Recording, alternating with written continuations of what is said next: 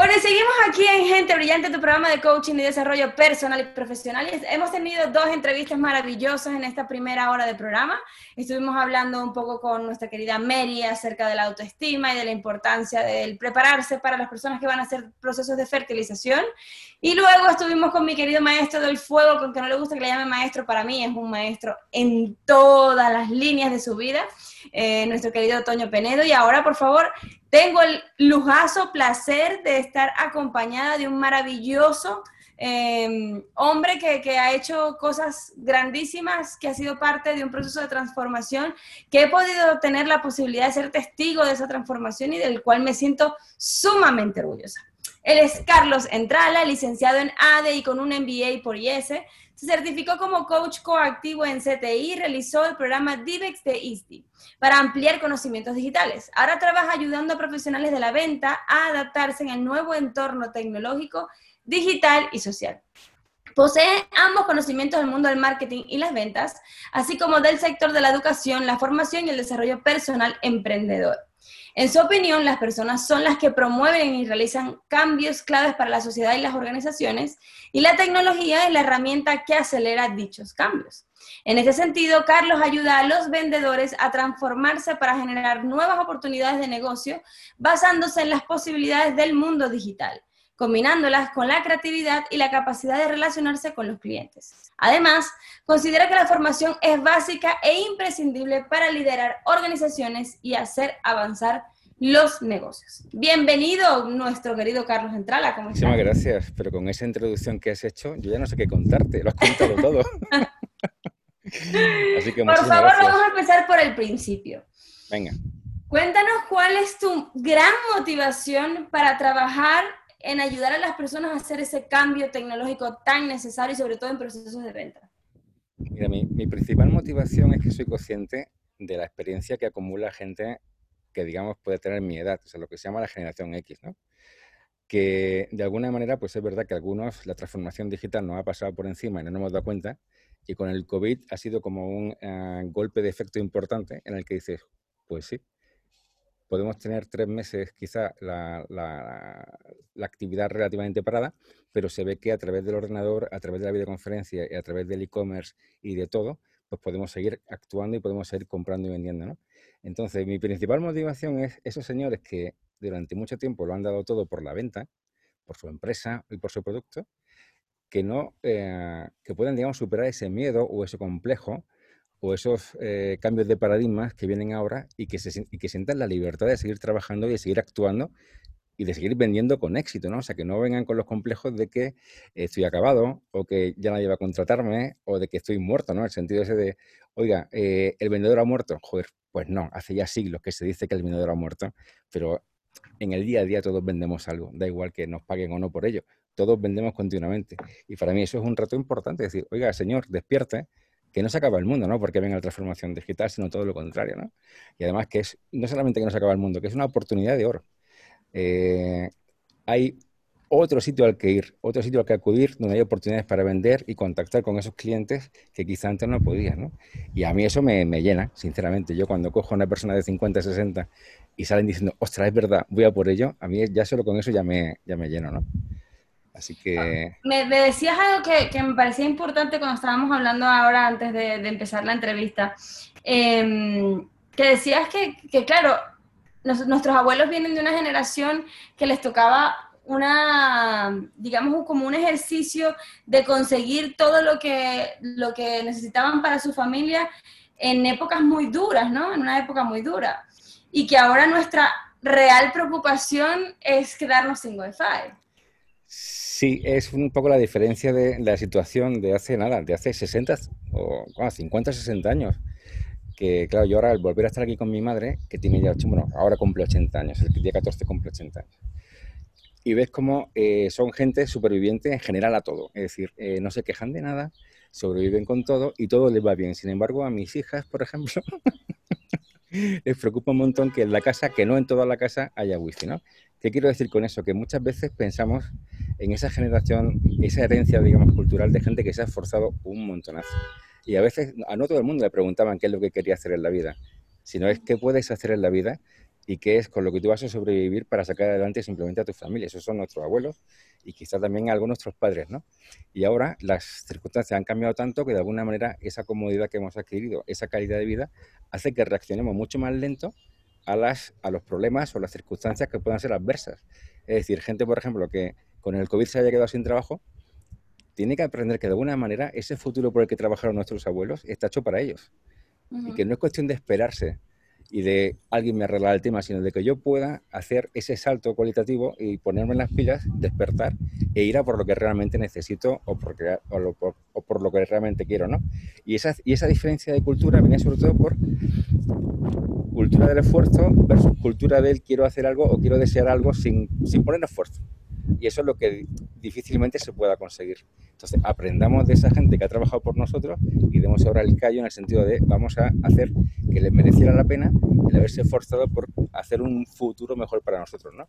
Y no sé por qué me ven esto esta mañana en la conversación contigo, pero sobre todo tiene que ver porque muchas veces en el coaching hablamos mucho de, tu potencial, de tus deseos, de que puedes alcanzar lo que quieras, pero joder, eh, eh, no sin esfuerzo no, todos los días nos levantamos diciendo, sí, hoy me voy a levantar con toda la motivación del mundo y deseo lo que tal. Bueno, imagínate, conseguir un trabajo, adquirir una casa, eh, tener pareja, da igual lo que sea, ¿no? Es, vale, majo, no siempre vas a tener esa motivación, con lo cual, el día que no la tengas, el éxito va a radicar en que te levantes igualmente y te pongas a trabajar igualmente y no ceses en ese empeño.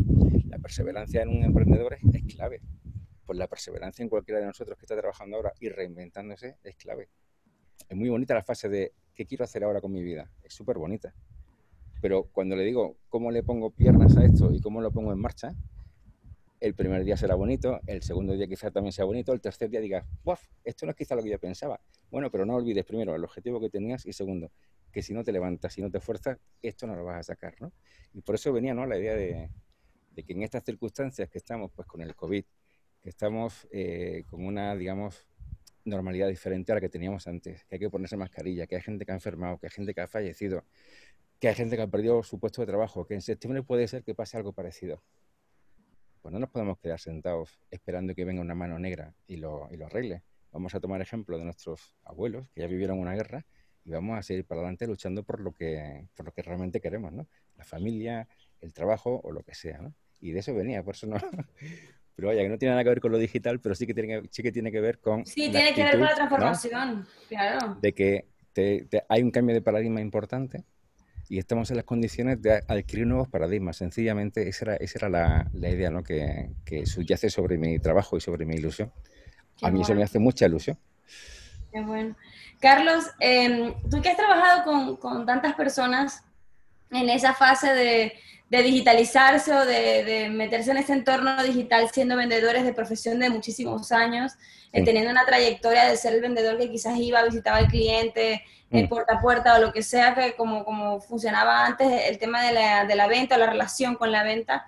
Eh, ¿Cuáles crees tú que sean como los, las piedras que se ponen delante del pie para no dar ese paso que, al, que tú le estás invitando y los, y acompañas? Mira, yo lo que he visto con la gente que he trabajado de entrada es el, orgullo y en barra soberbia de que voy a mostrarme a los demás como una persona que no tiene los conocimientos suficientes y que puede ser que mi prestigio profesional eh, se sienta, digamos, amenazado, ¿no? Claro, porque tu historial, ¿cuál suele ser?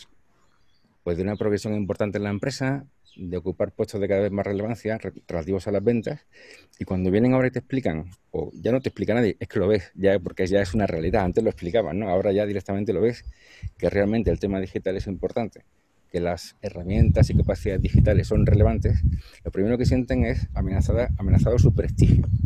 Es decir, ostras, ahora va a parecer que el que manda aquí, el director comercial, por ejemplo, no sabe lo suficiente como para gestionar un equipo que tenga que ver con el marketing digital. Entonces, es como primera barrera. Uno, yo no puedo permitir que mi prestigio se vaya a pique, ¿vale? Lo segundo, me tengo que poner ahora a estudiar, por decirlo de alguna manera, me tengo que poner ahora a intentar entender cómo va esto. Pues sí, porque la formación, eh, el que la formación no se acaba nunca es un hecho, es una realidad. Antes salías del colegio, luego la carrera, quizás te hacías un máster y era como que, ah, ya estoy, si la empresa en la que trabajas te da formación, genial porque tienes continuidad. Pero si no te la da, evidentemente pues te has quedado obsoleto. Entonces, volver a que, un, a que alguien más joven que yo me explique cómo se vende, ahora sí, por el canal digital, también les cuesta mucho porque hay esa cierta soberbia y esa resistencia a los cambios de paradigma. Y sobre todo él, sobre todo él, porque es que siempre se ha hecho así. O sea, ¿para qué vamos a cambiar si siempre lo hemos hecho así y siempre nos ha ido bien? Entonces, esa ha sido otra realidad, otro obstáculo muy importante a la hora de cambiar esa mentalidad. Solo cuando ellos han visto el beneficio que tiene todo esto y solo cuando ellos han visto que hay otro eh, entorno en el que desarrollarse profesionalmente, han empezado a entender cosas. Y no te digo ya, déjame que te cuente una pequeña anécdota que tiene, que, tiene que ver con, eh, no, yo no tengo redes sociales, yo casi no tengo LinkedIn, tal, yo aparezco por allí, hago mis cosas, pero bueno, yo estoy ahí más que nada para que me busquen los headhunters, por ejemplo, ¿no? Si es que me tienen que buscar, ¿no? Y claro, no se dan cuenta de que ya hay herramientas que aunque ellos no digan nada, ya están hablando de ellos. En LinkedIn en concreto hay una herramienta que se llama Crystal Nose, que, te hace, que te hace un diagnóstico de personalidad y profesional que es para temblar, porque utiliza la inteligencia artificial para decir cómo eres tú y si encajas en el puesto para el que te están buscando. Entonces, tú sin saberlo estás en un mundo paralelo que quiere obviar todo eso, pero el mundo paralelo va, va avanzando. claro. Conviene saber estas cosas. Y cuando lo descubren dicen, ostras, que me ha retratado el Crystal Nose. Y dicen, la leche. ¿Cómo me van a fichar si dice aquí que tal, tal y tal? Entonces, claro, es cuando empiezan a ver los beneficios de decir algo que tú ya no vas a poder parar, pero sí que lo puedes fomentar, lo puedes trabajar. Y si lo trabajas, va a tu favor, ¿no? Eh, y eso me gustaría que lo, que lo hablaras, Carlos, de cuál es eh, la transformación que vive un vendedor o un profesional que trabaja contigo con ese proceso, con el proceso. O sea, de dónde, dónde está parada esa persona y a dónde hacia dónde la llevas, o sea, dónde la acompañas a llegar. Es un proceso que yo puedo decir que es liberador, porque te quita mucho peso y te quita muchas mochilas de, de, la espalda. Cuando tú ya estás en entornos que evidentemente van hacia eh, lo digital y ves cómo funcionan las ventas digitales, el tema del, del, marketing digital en general, la estrategia y todo eso, es algo que es imparable y que ya no puedes estar fuera de él. Entonces, lo que tratamos con ellos es de decirle, eh, a ver, la venta sigue siendo la venta, en el sentido de que la habilidad de vender y, captar un consumidor sigue siendo la misma. Es como el que quiere, por, decirlo de alguna manera, es como el que quiere establecer una relación de pareja, por ejemplo. O sea, cuando tú ves una chica o un chico que te pueda gustar, evidentemente ya empiezas a, a postularte y empieza a vestirte de forma diferente o empiezas a hablar de forma diferente o empiezas a hacerte interesante para que esa persona se interese por ti. Y el mundo digital es exactamente igual, solo que hay unas herramientas determinadas que son las que llevan a la persona a, a sentirse atraída por ti, por tus servicios, por tus productos y sobre todo porque tú seas capaz de generarle confianza. Entonces, hay una cosa que les digo mucho y les encanta que es, si en el fondo no son los, por decirlo de alguna manera, los informáticos, los digitales, los que te han de enseñar a ti, sino que tú también tienes que enseñarte a ellos porque tienes más experiencia en lo que es el propio proceso de venta. Los otros están programando y los otros están entendiendo cómo pueden utilizar todos esos datos para hacer el camino, ¿no? lo que decimos, el Customer Journey, por ejemplo, para hacerlo más fácil y encargarte de que te puedan encontrar y que encuentren a ti, a tu producto y a tu servicio en el momento adecuado para que todo eso se haga realidad. Entonces, cuando empiezan a entenderlo así, dicen, ostras, si soy yo el que tiene que explicarle a él cómo se hace esto.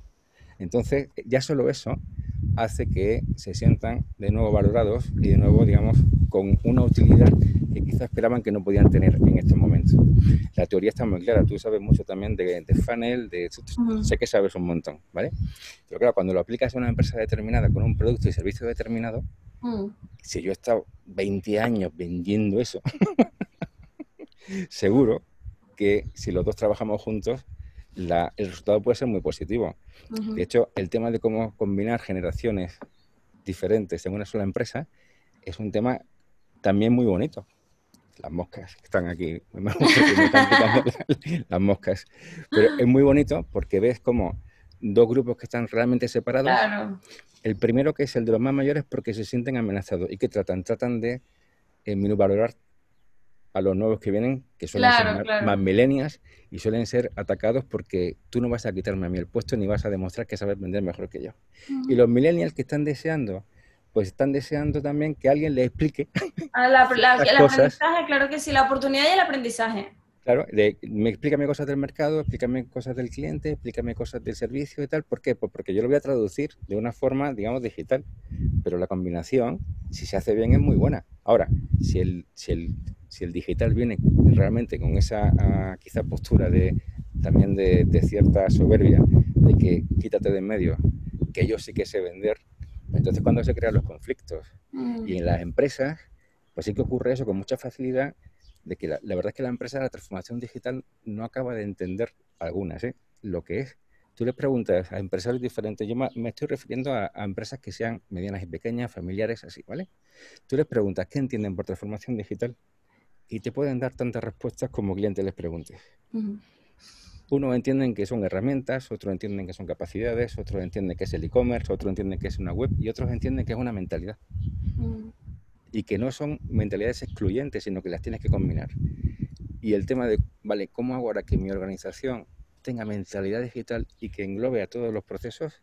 Ese es el reto con diferencia de la empresa de, de ahora. ¿Qué significa para ti tener mentalidad digital? Mentalidad digital para mí es saber dónde, digamos, hay que ir a, a pescar al consumidor digital. Es decir, digital significa para mí son unos y ceros. Es mm. código binario. Cuando dicen oficina sin papeles, vale, y, lo, que escribe, ¿dónde va? Pues va al ordenador, va a código 1 y 0, ¿no? Y esa mentalidad digital incluye que todos los procesos y el back, digamos, y el backstage de la empresa, pues tiene que ser digital. Entonces, herramientas digitales. Em, entender no solamente las herramientas que vas a utilizar, sino también cómo se mueve ese mundo. Tú ten en cuenta que ahora, mira, aquí yo tengo el móvil, tú lo puedes tener igual, yo en mi bolsillo llevo cantidad de ofertas, de posibilidades, de conectividad, lo llevo todo. O sea, tú me dices, oye, Carlos, habría que comprar un micrófono para que se te escuchara mejor. Yo me meto aquí. Me voy, por ejemplo, a Amazon o simplemente voy a Google, quiero un micrófono para hablar con Andrea y me van a salir todas las oportunidades, digamos, de compra de micrófono para, para hablar contigo. Y lo tengo aquí. le doy un clic y ya lo tengo. Entonces, yo tengo que entender que ese consumidor va a actuar de esa manera. Y si vendo micrófono, lo que no puedo hacer es estar en mi tienda, por la que cada vez pasa menos gente, especialmente con el COVID, esperando a vender micrófonos si con un golpe de clic lo tengo aquí. Entonces, ¿qué significa eso? Eso significa que yo tenga la capacidad, uno, de estar cuando tú me busques. Es decir, entender de buscadores, de posicionamiento. Entender que yo voy a hacer así y qué palabras clave voy a utilizar para el, micrófono. Y luego que todo funcione, que todo el mecanismo, desde que yo hago clic aquí la forma de pago, recepción en almacén, eh, emisión del pedido, envío, etcétera, etcétera, etcétera, todo esté coordinado. Entonces, ¿es mentalidad digital solo el hecho de tener un e-commerce? Evidentemente no. Hay que entender cómo van a ser los hábitos y los, digamos, los usos de los consumidores que ahora van a coger un teléfono o, me da igual, lo que sea Se te, ha ido el audio, Carlos. A ver. A ver, no sé si... Ahora sí, ahora sí, ahora sí. ha venido como de repente una aventurera importante. Y ahora que había conseguido que los que han llegado ya del supermercado no hagan ruido, ahora es el viento. Ley de Morphy. Entonces, al final, ¿dónde está mi consumidor? El avatar famoso. ¿Quién es el adecuado para, para mí? que digamos qué viaje hace él hasta hasta digamos hasta descubrirme y dónde tengo que estar yo presente para que él me encuentre y me compre. Si al final el precio, fíjate, el precio empieza, bueno, hace tiempo que ya no es quizá lo más prioritario. Es más la disponibilidad, el encontrarte, un comentario de un usuario que te dice que sí, porque es muy bueno, el servicio rápido, etcétera, etcétera, etcétera, ¿no? Y claro, esa mentalidad mm, choca cuando piensas que si eres un vendedor, lo principal es la relación cara a cara con el cliente. Claro. no hay oportunidad ahora de estar cara a cara con el cliente. Hay una relación digamos, eh, directa con un consumidor, marca consumidor, marca consumidor. Entonces, que el vendedor pueda aportar, sí, de hecho yo creo firmemente que el vendedor va a aportar, pero tiene que entender que eso funciona así, que ahora no todo el mundo necesita ir a una tienda para comprar cosas, sino que tú lo tienes que encontrar fácilmente y dar un clic para decir sí, pues lo quiero o no lo quiero. Aparte de que si han ido a la tienda, ya sabemos todos que antes de ir a la tienda se han mirado por internet todos los comparativos, todos los precios, todo de todo, ¿no? Fíjate que me parece muy fuerte esto que tú me estás diciendo, porque yo acabo de comprar un coche. Anda. Y eh, yo no pisé el concesionario nunca, excepto el día que fui a firmar el coche. Pues fíjate. Cuando yo llamo a la mutua para verlo del, para cotizar el seguro y todo lo demás, me dicen, pero, pero usted no sabe que si su coche tiene tantos caballos o la cilindrada está, el, cuando usted fue al concesionario, le dije, que yo nunca he ido, yo compré el coche por internet. o sea, yo busqué un concesionario llamé al, vendedor, el vendedor me atendió, me dijo, mira, te puedo ofrecer esto, me pasó el enlace, yo vi más o menos las especificaciones del coche en la página de Toyota y mm, más nada, o sea, yo pisé el concesionario y sabía dónde estaba el día que fui a firmar el coche. Pues fíjate tú que tú eres ese perfil de gente que, bueno, por su relación con lo que es el producto coche, ya le va bien haciéndolo así. Sí. Sí, a mí, yo soy al revés. Yo soy, a mí me gusta probarlo todo, compararlo todo y físicamente ir allí, ¿vale? Pero es cierto que si yo soy Toyota y confío únicamente en que la gente va a acudir al concesionario, pues tengo un problema. Entonces tengo que hacer que la experiencia de ese consumidor durante, digamos, su búsqueda de, de coche, su elección de coche y su compra de coche sea súper agradable. Y luego además que después sea capaz de mantener una relación contigo y de los millones de usuarios que hay de Toyota, especialmente en Estados Unidos, que sea que tú te sientas personal, o sea, que tú te sientas que realmente tu siguiente coche va a volver a ser un Toyota. ¿Por qué? Mm. Por la experiencia tan buenísima que has tenido con el proceso de compra, la adquisición y el uso del Toyota, ¿no? Claro, eso sí que empieza a ser ya una, una digamos, bueno, se resume diciendo que es una política, una estrategia de customer centric, donde el, el, el consumidor está en medio de la estrategia y todos funcionamos alrededor de ti, ¿no? Pero eh, si eso no lo entiendes, pues ya vas con retraso, también es cierto. Eh, ¿A qué tipo de empresas te diriges, Carlos? ¿Qué tipo de personas que ahorita nos puedan estar viendo y escuchando dirán, ah, quizás me interesa trabajar con, con, Carlos, me parece interesante? A ver, nosotros estamos yendo a las empresas que normalmente no tienen la capacidad de eh, tener, digamos, tanta, tanto presupuesto o tanto tiempo o tanta disposición para lo que es la formación y para lo que es la atención a lo que es la mm, digamos, el pararse, por esa manera, pararse para poder entender todo esto. Así, lo digo así de claro. Y, claro, el, emprendedor, digamos, dueño de una pyme, que también tenga, pueda tener nuestra edad, es un perfil que cada día mira las ventas, cada día pregunta a los vendedores, cada día habla con clientes, cada día tal. Entonces, es muy difícil que se pare a ver realmente cómo está cambiando todo el entorno y ver las tendencias y ver lo que realmente está importando ahora. Entonces, como nosotros tenemos un diálogo con ellos muy cercano, porque no somos, nosotros no somos informáticos, no somos digitales, o sea, yo no hago transformación digital. Yo soy, digamos, vendedor que se sabe mover en el mundo digital. Y eso es lo que quiero para los demás. Entonces, hablamos un idioma que es muy parecido. Y al hablar ese idioma parecido nos podemos entender. Entonces, fundamentalmente estamos yendo a gente que aún está muy fuera, desgraciadamente, de eso que significa la transformación comercial y de la posibilidad que se le abre cuando entiende esa mentalidad. Y suelen ser, la mayoría son pymes.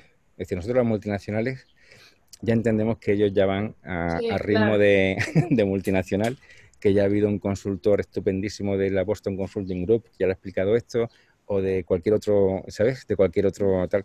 Nosotros somos, por decirlo de manera, más cercanos, más prácticos, si cabe la palabra, y más sencillo a la hora de decir que no es tan complicado. Que yo te lo explico y verás cómo lo entiendes. Y cuando lo entiendes verás que te pondrás en marcha. deja, de, deja de tener miedo y deja de pensar que esto es cosa de multinacionales, ¿no? Fundamentalmente eso, ¿no? Y por eso disfruto Muchísimas gracias, Carlos. por favor, gracias a ti. déjanos el, contacto, ¿dónde te podemos contactar? Página web, redes sociales, que, que, que quieras. Menos el, teléfono, que no se puede. El nombre, a ver, para contactarme lo más fácil es el nombre de la empresa que funde con mi socio Walter, que es Multiversa. Multiversa es, en vez de multiverso, multiversa. Y en multiversa.es allí nos, encuentras a mí y lo, que, y lo que haga falta. Y te agradezco mucho el detalle de cómo me pueden localizar, porque a, mí siempre se me olvida decirlo. muchas gracias, Andrea. Carlos. muchas gracias, un abrazo. Este espacio es para ti, esta es tu casa, cuando quieras volver, bienvenido serás siempre. Te lo agradezco, muchísimas gracias, Andrea. Hasta pronto. Así que con Carlos nos despedimos, pero vamos a una pausa muy cortita, ya volvemos con más de gente brillante.